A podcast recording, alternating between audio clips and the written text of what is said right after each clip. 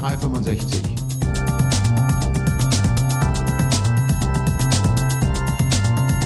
Office 365 verstehen und nutzen. Mit Martina Grom aus Wien Und Michael Grete aus Berlin. Ja, willkommen zum Club Office 365, reguläre Ausgabe Nummer 5. Genau. Und heute bei herrlichstem Sonnenschein in Düsseldorf aufgezeichnet. Echt? Und wir sitzen uns gegenüber. Echt, zum Wir ersten Mal. uns. Zum ersten Mal. Hallo Michael, so zum schaust du Mal, aus. Genau, zum ersten Mal sind wir äh, nicht nur virtuell zusammengeschaltet, sondern wir haben es mal geschafft, tatsächlich einen Podcast äh, Mhm. zu produzieren. Deshalb auch ein etwas anderes technisches Setup. Das klingen wir heute ein bisschen anders. Richtig. aber der Live-Situation geschuldet. Gibt Authentizität und Atmosphäre. Wir sitzen zusammen auf der ShareConf. Ähm, ich habe gestern einen Vortrag gehalten, du hast heute einen Vortrag gehalten, hältst noch einen Vortrag. Genau. Und bei uns ist heute eine Offenbarung. Wir machen, erweitern den deutsch-österreichischen Podcast heute mal um eine Schweizer Variante und begrüßen Samuel Zürcher, Cloudman. Ja, hallo zusammen. Bei Samuel- uns, bei uns ist, heißt das Dreiländereck. Wir haben jetzt ein Dreiländereck. Dreiländereck. Samuel, stell dich mal ganz kurz vor. Die meisten werden dich aus dem Club Office nicht kennen, weil du warst, was noch nicht sagst, aber stell dich mal ganz kurz vor. Ja, mein Name ist Samuel Zürcher. Ich bin mit SharePoint unterwegs seit der Version 2 eigentlich. Äh, so im Jahr äh, 2005 ersten Kontakt gehabt. Jetzt seit äh, zehn Jahren mache ich eigentlich SharePoint und äh, es hört irgendwie nicht auf, spannend zu werden. Also das ist so meine Welt und jetzt natürlich auch mit Office 365, SharePoint Online. Privat verheiratet, Vater von zwei Kindern, also es wird mir nicht langweilig. Das ist schön. Ja, wir haben heute deine Verwandlung sehen können, wo du dich, ähm, ich sag jetzt mal einfach so, vom Schweizer Homunculus in den Cloudman verwandelt hast in deinem Vortrag. Das Richtig. war sehr schön visualisiert, wie der Weg ist vom ganz klassischen alten IT-Administrator richtig Cloud. Cloud ist ja hier in den letzten zwei Tagen auch, ähm, ich glaube, ja eines der wichtigsten Themen gewesen. Also es wird viel darüber diskutiert, positiv, negativ, anwendungsmäßig. Vielleicht können wir heute mal so ein kleines äh, Zusammenfassung dessen geben, was wir so gehört haben und was so an Feedback gekommen ist. Hast du auch, du hast bestimmt auch schon viele interessante Gespräche. Naja, vor allem es geführt. ist halt so, dass der, der klassische IT-Pro sich natürlich auch fürchtet, wenn er Office 365 sieht und da einfach Ängste mitschwingen, wie zum Beispiel, wie arbeite ich dann in fünf Jahren, habe ich dann überhaupt noch einen Job, was muss ich dann neu machen, was passiert mit den Servern, ähm, tue ich die noch patchen, soll ich solche Updates machen und, und teilweise wird das auch ein bisschen als Bedrohung darges- dargestellt. Und der Samuel hat das heute in der Keynote ganz gut ähm, gebracht, weil er einfach die, die Story erzählt hat, nämlich auch diese Ängste auch sehr gut adressiert hat. Wie beschäftigt das jemanden? Und Samuel ist jetzt für mich der klassische IT-Pro, der wirklich sagt, mir macht das Spaß, ähm, SharePoint mit PowerShell zu installieren. Ja, aber wir, wir wissen ja, Schweizer kennen keinen Genau. Leidensdruck, also insofern. Ja, genau. Und, und solche Dinge. Und ähm, ich kenne aber den Samuel jetzt auch schon sehr lange und ich sehe, dass er sehr offen auch immer dem Thema Office 365 gegenübergestanden ist. Und ich habe vom Samuel nie gehört, dass er sagt, äh, das kann ich nicht nehmen, weil irgendwann einmal kann ich dann keine PowerShells mehr ausführen. 35 gibt es ja für SharePoint Mhm. Online. Aber genau solche Dinge. Und deswegen glaube ich, kann der Samuel da echt, hat er eine gute Story erzählt heute in der Keynote. Also ich habe gestern ja auch äh, in meinem Vortrag einen, einen, einen Satz gesagt, der, der Drops ist gelutscht. Also die Diskussion, ob On-Premise oder Cloud, äh, kann man vergessen. Die Lösung heißt Hybrid. Also äh, es kommt definitiv keiner mehr an dem Thema Cloud vorbei, weil ich sag mal, es sind eh alle in der Cloud. Ja? Wer verschickt keine E-Mail? Ja? Und die verschicken wir über die, über die Cloud, die verschicken wir auch unverschlüsselt, die meisten. Also da sollte man nochmal eine Relation reinbekommen, was, was wirklich risikoreich und was ist. Aber der Weg zur Cloud, der ist einfach vorgezeichnet, weil da alle Neuerungen, alle neuen Features, meine, Martina, du warst jetzt auf den ganzen Konferenzen, wir haben die online verfolgt, Ignite, was alles angekündigt wurde. Der Weg ist vorgezeichnet. Kriegst du jetzt eine Sinnkrise als IT-Administrator, weil du ja in der Cloud nicht mehr so viel administrieren kannst? Wie siehst du das? Ja, also der Weg ist vorgezeichnet, das ist richtig, das sehe ich auch so. Ich hatte noch nie Angst vor Neuerungen, weil die Geschichte uns ja eigentlich auch zeigt, dass Neuerungen immer auch neue Chancen mitbringen. Äh, Wandlung ist notwendig, weil wir sonst ja auch nicht weiterkommen. Hätten wir immer den Status quo behalten, wären wir heute noch mit Pferden unterwegs. Und äh, ich denke, da gilt es einfach zu unterscheiden zwischen Fakten und zwischen Befindlichkeiten. Und wenn ich sehe, dass die Leute dann sagen, oh, wir haben keinen Job mehr, dann muss ich sagen, ja, wenn du schon so an die Sache rangehst, dann mag das stimmen. Äh, ich vergleiche das sehr gerne immer mit der industriellen Revolution. Die Leute haben gesagt, oh, wenn wir unsere Webstühle jetzt nicht mehr in unserem hm. Zimmer haben und da Stoffe weben können, dann haben wir keine Existenzgrundlage mehr. So, es ist schon lange kein Thema mehr, wo die Dinge produziert werden. Das sind in Fabriken. Sind wir deswegen brotlos geworden? Ich denke es nicht. Naja, manche sind schon brotlos geworden, ja. die nämlich manuell gearbeitet ja, haben. Ne? Natürlich, also da gibt es immer, wie sagt man so schon, diese Reibungsverluste, diese Umstellungsverluste. Aber das ist richtig. Und darum muss man sich kümmern. Das Problem, was genau. ich im Moment sehe, ist, dass diese Umstellung eben extrem schnell geht, viel schneller als früher. Früher hatte man, weiß ich was, 10, 15, 20 Jahre Zeit, bis so eine neue Technologie sich dann umgesetzt hat. Heute geht das innerhalb von, also ich wenn du überlegst, drei Jahre zurückdenken, was hatten wir da? Wie hieß das? BPOS, Business Productivity Online Suite. BPOS, ja. ja und wo wir dann immer auf den SharePoint gucken, oh, guck mal, wie schön das aussieht. Dann haben wir BPOS geguckt, was ist denn das für ein Zeug? Und heute, drei Jahre später, guckst du nach Office 365 und sagst, hui, was ist denn da Cooles? Und guckst auf deinen SharePoint und sagst, ups, was ist denn da los? Ja, ja. ja? Und da siehst du, wie schnell das mittlerweile geht und wie schnell da auch diese Anpassungen Aber wie ist, wie ist das jetzt für dich passiert, Samuel, so in den letzten Jahren, wo du jetzt, weil du hast ja auch mit Office 365 gekannt, so deine ersten Projekte, die du gemacht hast, wie hat sich deine Rolle einfach verändert oder dein täglicher Ablauf? Ja, man muss ganz klar sehen, wenn ich ein Typ bin, der nur im stillen Kämmerlein oder im Serverraum rumsitzen kann und dort irgendwelche Hardware rumschieben und rumschrauben, dann werde ich es schwer haben in Zukunft.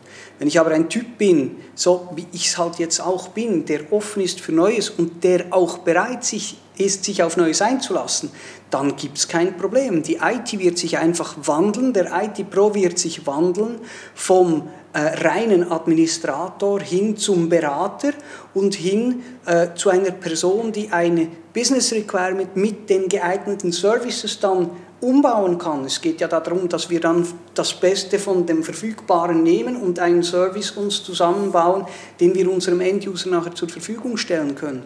Es wird sich entwickeln in die Richtung der Beratung und nicht hm. mehr so in die Richtung der Administration und des reinen Systemdenkens.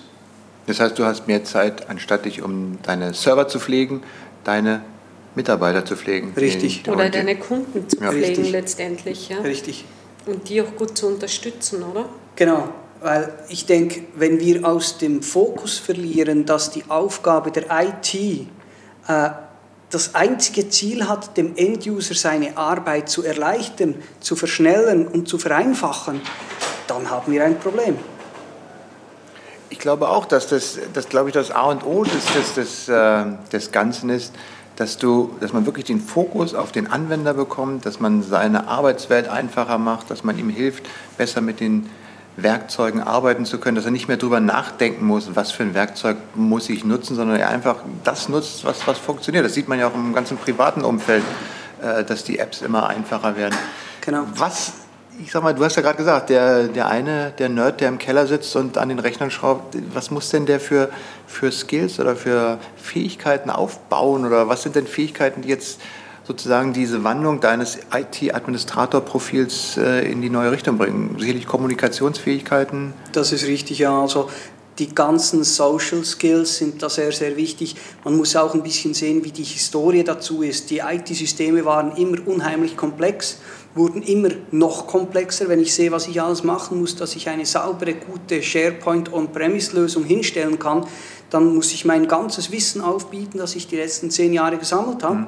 Wenn ich ein Office 365 Tent eröffne, dann muss ich ein Formular ausfüllen können. Mhm. Was nicht bedeutet, dass ich nur, wenn ich ein Formular ausfüllen kann, dann eine saubere Office 365 Deployment äh, mhm. hinbekomme. Sprich, äh, der Wandel passiert eigentlich auf dem Verstehen des End-Users aber auch auf dem Verstehen der Hintergründe dieser Cloud-Services, die ich nutze, damit ich so diese zwei Bedürfnisse besser zusammenbekommen kann. Und du musst dich in die Prozesse reindenken. Ich meine, das ist ja, wenn du der, der, Mitarbeiter, wenn du ihm seine Arbeit erleichtern willst, musst du ja verstehen, was, was er macht wie, genau. und, und in die Prozesse reindenken und gegebenenfalls auch optimieren und anpassen. Und ich muss mehr seine Sprache sprechen. Mhm. Wir wissen das ja, die Informatiker, die viel unter sich sind, wenn die zu einem Endbenutzer sprechen, er versteht der erstmal überhaupt nichts, weil wir so eine eigene IT-Sprache entwickelt haben. Man muss also auch switchen können. Ich meine, wenn ich nachher mit meinen äh, IT-Arbeitskollegen darüber spreche, wie wir jetzt diese Cloud-Services über Directory Synchronization und Active Directory Federation Services und Same Sign-On und Single Sign-On und weiß ich nicht, was alles da anbinden, finde ich, ist es immer noch schön technisch. Mhm. Wenn ich dem End-User aber nachher näher bringen möchte, wie er jetzt Exchange Online, SharePoint Online und das OneDrive benutzen soll, muss ich komplett andere Sprache mhm. benutzen. Ich muss ihm zeigen, wo sein Mehrwert liegt. Ich muss versuchen, ihn da, wo er steht, abzuholen. Und diese Fähigkeit muss ich noch mehr entwickeln. Ich merke, dass ich auch so oft in der Technik bin, dass ich schon denke, ich spreche End-Userisch, bin aber immer noch beim IT. Äh, bei der IT-Sprache und muss dann noch mehr mir Mühe geben, halt den End-User wirklich da zu erwischen, wo er auch steht. Siehst du auch zum Beispiel, bei, wenn du jetzt über deine Arbeitskollegen sprichst oder wenn du selber Mitarbeiter suchst oder mit denen sprichst, was ist das Ziel von einem jungen IT-Pro? Sagt er dann, ah, mein Traumjob ist, Windows Clients zu installieren und die mit Speicher aufzurüsten, Festplatten zu tauschen, Netzwerkkabel zu patchen oder sagen die, ich möchte das Ganze verwalten? Oder ist es ist dieser klassische DevOps, den man immer wieder hört, ja, ist das tatsächlich jetzt so das Allheilmittel für den IT-Pro von heute? Was ist denn bitte ein DevOps? Ich Was ist ein DevOps? Tja, der macht, der macht Operations, ja, also der macht halt genau die Verwaltung, ähm, schreibt auch seine eigenen PowerShell-Skripts, fängt an, die Sachen zu okay. optimieren. Also das ist dann auch ein IT-Pro, der aber durchaus ein bisschen, bisschen programmieren kann. Mhm. Also zum Beispiel von PowerShell was versteht mhm. und dann auch zum Beispiel sagt, okay, ich kann die und die Dinge lösen für dich. Das ist also wenn ich das so sehe, äh, die, die halt gerne Server patchen und Harddisks austauschen und so weiter, das ist so meine Generation Plus. Mhm. Also alle die, die noch ein bisschen älter sind. Ich habe einen äh, ganz lieben Arbeitskollegen, der wird bald pensioniert der liebt das, wenn der im Serverraum Patching machen kann. Im dunklen, und dann, kalten Genau, Serverraum. und dann ein, ein Uplink zum nächsten Stock hinbauen kann und Glasfaser und dies und jenes. Das verschwindet je länger, je mehr, weil das ist ja repetitive Arbeit. Mhm. Die repetitive Arbeit wird heute bei den Jungen nicht mehr so gerne gesehen. Die sind schon selber aus ihrem Selbst heraus viel agiler und Informatiker der heutigen Stunde verstehen es zum einen das, was sie noch können, zu administrieren, aber finden zum anderen eben auch Freude, zum Beispiel die neuen Tools auszuprobieren, die Geeky-Typen, die, die hm. halt auf, auf auch neue Features aufspringen. Ich finde zum Beispiel unheimlich klasse, was mit dem Azure Active Directory heute möglich ist was ich da trotz allem immer noch an Verwaltung und neuen, neuen Sachen sehen kann und auch an PowerShell, das ich trotzdem noch auch ausführen kann, das finde ich halt faszinierend. Und das hat dann nichts mehr damit zu tun, dass mich überhaupt interessiert, wo die Rechner stehen. Mhm. Schauen wir uns mal die Fakten an. Ein heutiger IT-Administrator geht kaum noch irgendwo in einen Serverraum rein. Es mhm. wird alles über Remote Desktop gemacht. Wo ist denn da bitte schon der Unterschied? Mhm. Ob ich meinen Remote Desktop in die Azure Cloud mache oder ob ich meinen Remote Desktop irgendwo in den Keller runter mache, ist genau null Unterschied. Mhm. Und wir werden ja immer noch dieses Spannungsfeld haben von selbstverwalteter Software und von Software as a Service. Ich finde es immer spannend, dass man mal sagt, äh, wenn es on-premise geht, das steht immer im Keller. Also IT steht immer im Keller. Ja, Jeder sagt immer, das steht im Keller, da muss ich in den Keller runtergehen. Also ich, halt, ich, ich, habe aber einen Kunden, der hat das Rechenzentrum im Dachgeschoss. Ne? Also es geht schon auch, aber das ist halt einfach das Bild. Der, der hat ja schon die Cloud verlegt. Guck mal, das der, der sanfte Übergang in die Cloud, der hat sich schon ihm angenähert. Aber es ist das halt, hört sich gut an. Es ist wahrscheinlich, weil der Serverraum ist halt dunkel, kalt und laut. Ja. Und aber wenn man mal, äh, nochmal zum Ansatz zu, zu kommen, wenn man mal überlebt, man legt dieses Sicherheitsthema, also alles, was mit Snowden und Co. zu tun hat und, und äh, einfach mal weg und überlegt sich mal vom technologischen Ansatz her. Cloud Office 365 bietet jetzt eine komplette Infrastruktur, skalierbar, mit Features, gemanagt, gewartet, performant, äh, ausfallsicher, schieß mich tot. Also richtig so, wo ich sagen kann, läuft. Ich muss mich als IT nicht mehr darum kümmern, mhm. sondern ich kann endlich hingehen, nutzen. Und zwar im Büro, on, äh, on the road, mobil das macht doch eigentlich Sinn für IT. Warum soll ich das noch selber machen? So, wie hast du mal Commodity gesagt, so nach dem Motto, das ist halt, es ist etwas so wie, ja, ich meine, ich baue ja heute auch kein Auto mehr, sondern ich nehme ein fertiges Auto und fahre damit. Ja, ja oder das ein gutes Beispiel dafür ist, du kaufst ja auch keine eigene Kuh, nur weil du Milch willst, jeden Tag in der Früh. Naja, also bei Samuel, ich weiß, der Schweizer, da würde ich jetzt mal, ich weiß nicht so ganz genau gucken, aber nein, aber im Prinzip ist, ist das vom, vom technologischen, von der Entwicklung her, ist das eine sinnvolle Sache, ist, glaube ich, auch Ressourcen schon. Also ich meine, du brauchst viel weniger, vergleichsweise viel weniger Rechner, du kannst es äh, ökonomisch machen, du kannst das energiegesichert machen, du kannst das von der Security, von der Zugangssicherheit, von der Ausfallsicherheit, kann Microsoft ja so ein Rechenzentrum ganz anders auslegen, als dass du das als Mittelständler, als Mittelständler machen kannst. Insofern ist das ja von der, von der Idee her und von dem Ganzen eine sinnvolle Sache. Wir haben bloß halt das Problem, dass wir A gucken müssen, bewegen wir uns im rechtlichen, richtigen rechtlichen Rahmen mhm. und wir haben eben dieses permanente, unterschwellige äh, Bauchgefühl, wir werden abgehört, wir werden ausspioniert, wir wissen nicht, was so tatsächlich mit unseren Daten gezielt. Das ist richtig. Es geht ja auch noch sogar weiter als das, nämlich ich würde behaupten, 80 bis 90 Prozent aller mittelständischen Unternehmen haben eine weniger sichere IT-Infrastruktur, als das Microsoft in ihren Rechenzentren hinbekommt. Das ist mal das eine. Und das andere, das ist ja äh, genau diese Leute, die auf der einen Seite die böse Cloud anklagen, posten alle ihre Familienfotos auf Facebook. Darüber sollten wir uns auch mal Gedanken machen. Was ist denn jetzt wichtiger, mein Persönlichkeitsschutz oder äh, meine Geschäftsdaten oder um was geht es denn jetzt? Wenn jeder sieht, wie irgendwie einer sich da besoffen auf den Tisch legt und der andere postet sein Bild in Facebook, der kann ja auch nichts dazu sagen. Das ist ja eigentlich auch eine Persönlichkeitsschutzverletzung, wo aber niemand was sagt. Da wird überall gelacht. Haha, schau, der liegt auf dem Tisch besoffen, oder? Das hat ja unsere Kanzlerin auch gerade gesagt. Die hat ja gesagt, äh, wenn, wenn, es kann ja nicht sein, dass äh, alle Leute privat ihre Daten an Google und Facebook geben und wenn dann die Regierung kommt und sagt, wir wollen, um eure Sicherheit zu garantieren, ob das jetzt stimmt oder nicht, mag dahingestellt sein, Klammer zu, äh, dann schreien alle auf, die darf das nicht.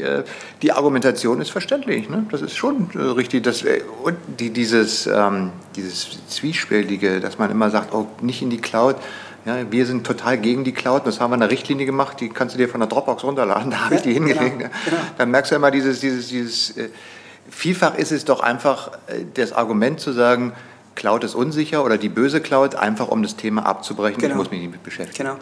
Das ist das, was Martina heute in einem Gespräch sehr gut gesagt hat. Ist es ein Argument oder ist es ein Vorwand? Und sehr oft ist es eben ein Vorwand am Beispiel vom OneDrive for Business. Hm. Äh, wenn ich ein File in mein OneDrive for Business in Office 365 hochlade, dann wird diese Datei auseinandergenommen in einzelne Chunks. Die kommen auf einzelne Datenträger, die wieder separat verschlüsselt sind. Die Schlüssel dieser Datenträger werden wieder zusammengezogen in einem anderen Schlüssel, der dann wieder einen anderen Schlüssel benutzt, um das Ganze dann wieder als Ganzes zusammenzuführen zu können. Und diesen Schlüssel, den kennt niemand außer das System. Also auch kein IT-Administrator kann das von mir hochgeladene Dokument entschlüsseln, weil es schlicht und ergreifend nicht möglich ist. Soll mir einer eine Infrastruktur zeigen, die er in seinen Keller stellt, die das ja. tut? Ja.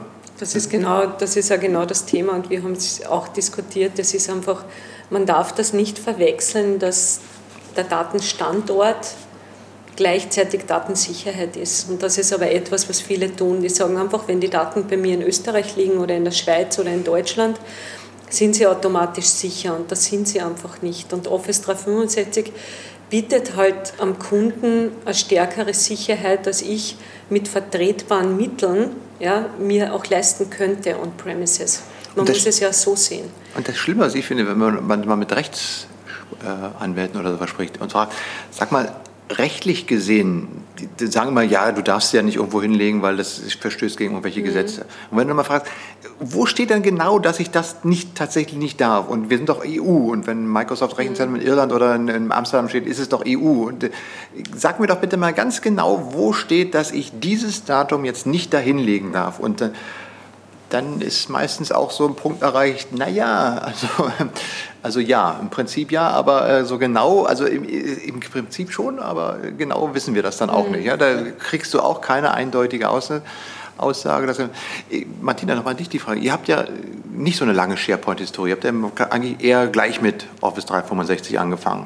Definitiv. Wir ja. kommen gar nicht aus dem SharePoint-Geschäft, sondern wir kommen also ich speziell habe einfach 2008 mit Office 365 oder mit, wie, wie es damals halt geheißen hat, angefangen. Und bei euch im Kundenkreis müsstet ihr eigentlich alle, bei allen Unternehmen, die ihr mit Office 365 versorgt haben, müssten eigentlich die IT-Admins genau das eigentlich machen, was äh, genau. Samuel schon gesagt hat, dass sie eigentlich nicht mehr sich um die IT so stark kümmern müssen, sondern eben anfangen müssen, sich um die Usability, um die Adoption, also was, wie man so was schön ich kann. sehe, hab, ähm, also es kommt da immer sehr stark auf die Unternehmensstrategie an. Also ich habe Kunden, die sagen, unsere Strategie ist einfach, dass die Dienste über die Cloud laufen und uns hilft das als IT, weil IT-Abteilungen wachsen jetzt nicht ins Unermessliche personell und die sagen dann einfach, ich habe jetzt auch die Zeit, dass ich mich um andere Systeme auch kümmern kann mhm. und dass ich auch das Unternehmen dementsprechend unterstütze, weil ich muss den Mail-Server nicht on-premises haben oder auch den SharePoint-Server. Wichtig ist für uns nur der Wert, den mir die Leistung, der Service überhaupt bringt und das, mhm. das ist einfach der Punkt und das muss man unterscheiden können. Weil ähm, nur, dass ich E-Mails hin und her schicken kann oder nur, dass ich irgendwo eine Dateiablage habe, um es jetzt einmal so runterzubrechen, dafür stellt der Unternehmen heutzutage fast kein IT-Personal mehr ein. Also die haben schon ganz andere Gründe, warum sie das machen. Mhm. Weil sie sagen, ich brauche jemanden, der sich um die Sicherheit kümmert, der mir hilft bei meinen Verwaltungssystemen, der mir einfach den Mehrwert bietet, den ich brauche in meiner IT. Hast du denn in den ganzen Jahren, die du jetzt äh, Office 365 oder diese Cloud-Dienste machst, hast du denn da irgendwo in deinem Kundenkreis mal so einen echten Security Leak oder irgendwie so was gesehen, wo du ja. Weißt, dass es tatsächlich irgendwo so ein Problem gab? Ja, definitiv. Ich habe einen ähm, Kunden von mir, der ist aus Sicherheitsgründen nach Office 365 gewechselt und habe einen zweiten Kunden, der das auch sehr stark überlegt hat, weil die einfach Sicherheitsprobleme mit ihrer lokalen IT hatten. Ich meine eigentlich genau umgekehrt. Ja, hast du, hast du Erfahrung gehabt, wo die Leute auch aus 365 waren und dann noch welche Probleme gehabt haben? Nein, das ja. nicht. Also es ist, es ist ja so, wenn du, wenn du, wenn es dir wirklich um die Sicherheit geht, Probleme kannst du ja nur dann haben, wenn du ähm, wenn irgendwelche Daten gestohlen werden mhm. oder Identitäten geklaut werden oder so etwas. Aber das, das, was so immer so im Nachsatz ein bisschen bei diesen Sicherheitsdiskussionen mitschwingt, ist, ja, ja, die Microsoft liest ja jedes meiner Mails oder mhm. ähm, die NSE geht da Tür auf und marschiert da rein und nimmt alles mit.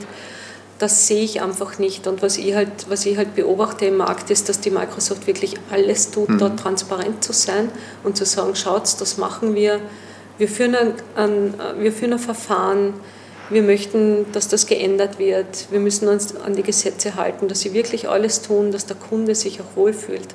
Das Interessante ist, dass Kunden, die bereits einen Cloud-Service im Einsatz haben, einfach ein höheres Vertrauen zu, zu einem Cloud-Service im Allgemeinen haben, weil sie einfach lernen, ah, es funktioniert, ah, ich habe kein Problem, es ist stabil, es ist immer verfügbar. Das ist sehr interessant als Kunden, die das noch gar nicht haben.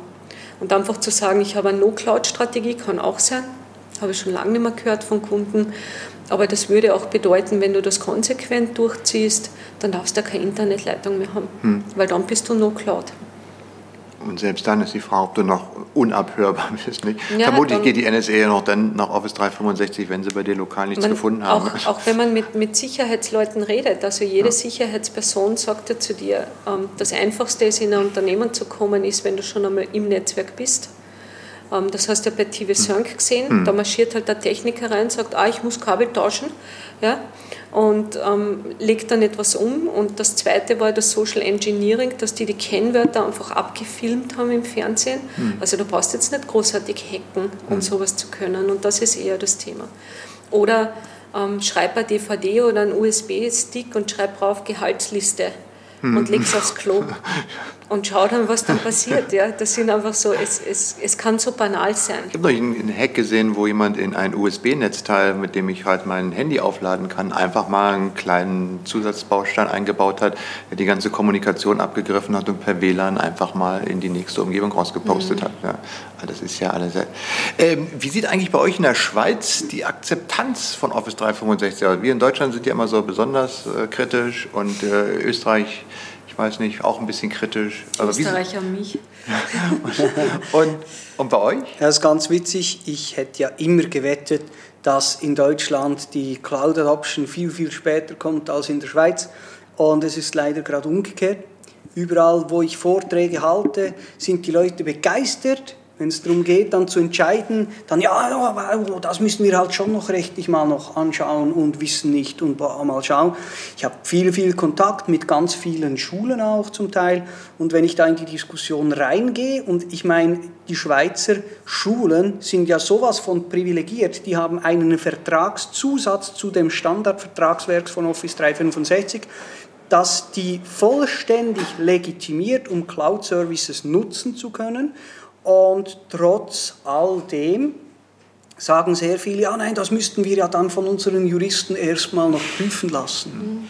Also ich war, ich war selber vor drei oder vier Wochen in Zürich und ich war begeistert, dass die Schweiz wirklich dieses, ähm, diese, diese Vereinbarung hat, diese vertragliche und aus meiner Sicht jede Schule, jede Universität in der Schweiz kann einfach sagen, hey, wir haben mhm. das geprüft, Microsoft hat einen Vertrag abgeschlossen, das läuft zu Schweizer Bedingungen, wir können das einfach verwenden. Eigentlich die ganze rechtliche Diskussion hast du damit weg. Das ist richtig. Also man muss ja auch sehen, äh, dass das Vertragswerk, das ist ja nicht irgend so ein Pipifax-Werk, wo jetzt Microsoft drei Zeilen geschrieben hat. Ja. Äh, das ist abgesegnet von allen kantonalen Datenschützern in der Schweiz. Wir haben ja nicht die Bundesländer, wir haben die Kantone, mhm. aber das ist ungefähr das Gleiche wie bei euch die Bundesländer. Aber mehr äh, einfach, äh, ja, auch jeder, jeder ist dann so sein König und so mhm. und äh, der eine meint dann, oh, wenn der andere Ja gesagt hat, dann muss ich ja Nein sagen.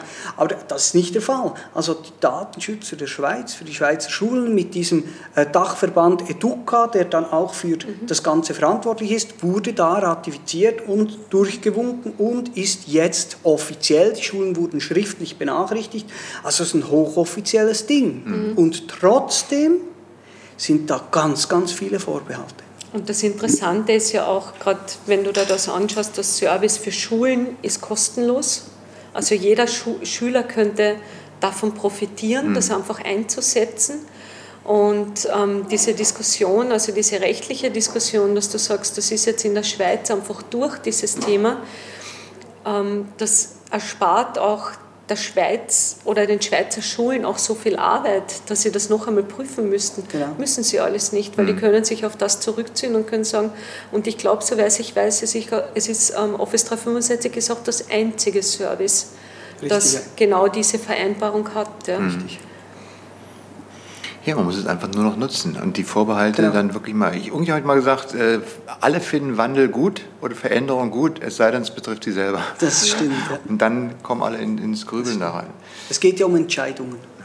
Ein Teil, den ich heute auch erwähnt habe, es will heute niemand mehr entscheiden, weil wenn du entscheidest, dann könntest du verantwortlich sein. Und wenn du verantwortlich gemacht wirst, dann könntest du deinen Job verlieren.